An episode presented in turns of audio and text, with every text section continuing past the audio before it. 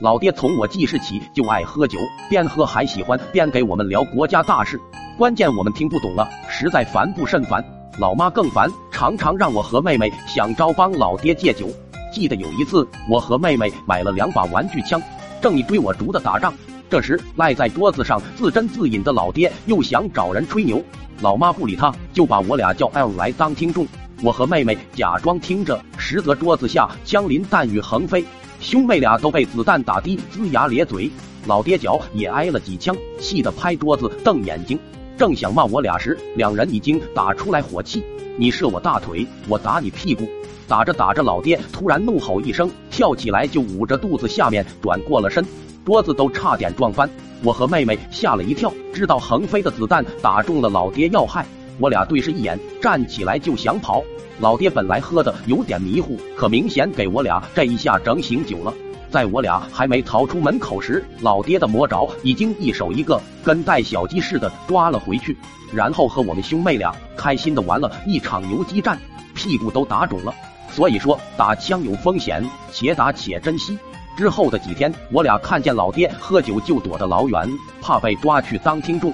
那天家里掰好的玉米要剥，舅舅家跑来帮忙，兄妹俩高兴了，再不用担心会被老爹抓。老爹也高兴，和舅舅一个酒坛子，一个话痨子，俩人你来我往，喝了个昏天暗地。俩人一直到了下桌，还在意犹未尽的聊着。舅舅还好，一边剥玉米一边说话，老爹却直接翘个二郎腿，靠墙边嘴里噼里啪啦，一边吞云吐雾，一边手舞足蹈。渐渐，老妈听得心烦，让我去打瓢水过来给老爹醒醒酒。我从厨房把水打来，老爹却不喝，反而骂我。扯犊子玩意，没看见老子正说话？我好想硬气的回老爹一句：“你那明明就是吹牛逼，你看看现场谁信你的？”可我不敢，一般怂久了的人一时半会儿哪里硬得起来？转头问老妈咋办？老妈没好气道：“不喝就给他倒头上，一样能醒酒。”我一想有道理，当真就在众目睽睽下把一瓢水给老爹头上淋了下去。其实老爸是完全清醒的，但他不相信我真的赶到。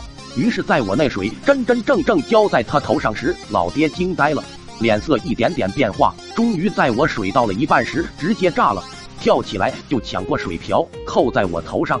水瓢木质的，不耐用，踩几下就断了。然后满屋的玉米就成了他的武器。